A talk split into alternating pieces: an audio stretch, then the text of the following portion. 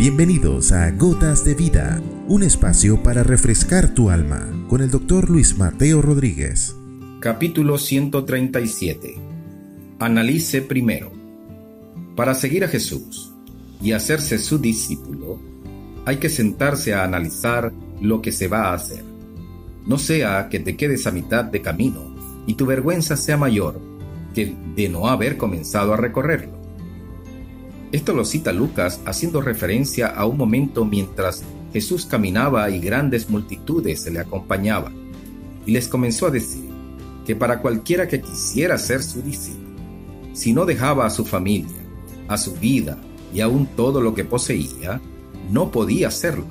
Y les refirió esa comparación que, ¿quién es aquel que antes de edificar una torre no se sienta primero a calcular si cuenta con los recursos para esa construcción, y no que después de haber comenzado, quedarse a la mitad por no contar con ellos, y ser así motivo de burla entre su gente.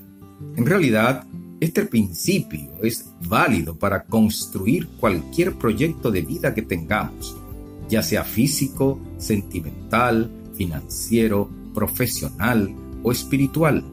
Es muy triste comenzar cualquiera de ellos y abandonar a mitad de camino por no contar con los recursos para continuar. Hoy por hoy, en la cultura de lo desechable, donde pareciera que no nos comprometemos con nada de manera permanente y que todo es relativo a mí como centro, también esa manera de vivir la trasladamos a la iglesia y el seguir a Jesús. No nos parece importar más que lo útil de lo desechable o relativo para servirme.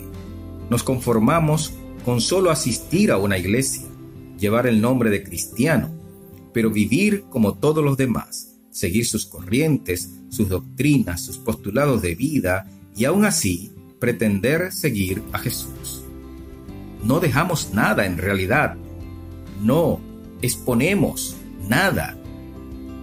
Hoy es cool seguir a Jesús, pero el precio de seguirle implica una entrega total muy distinto a la práctica del cristianismo actual.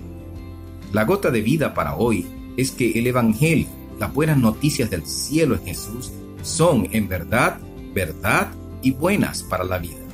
Son como el agua fría al sediento o pan al hambriento. Hacemos bien en apreciarlas y que sus enseñanzas sean nuestro alimento diario para ponerla en práctica.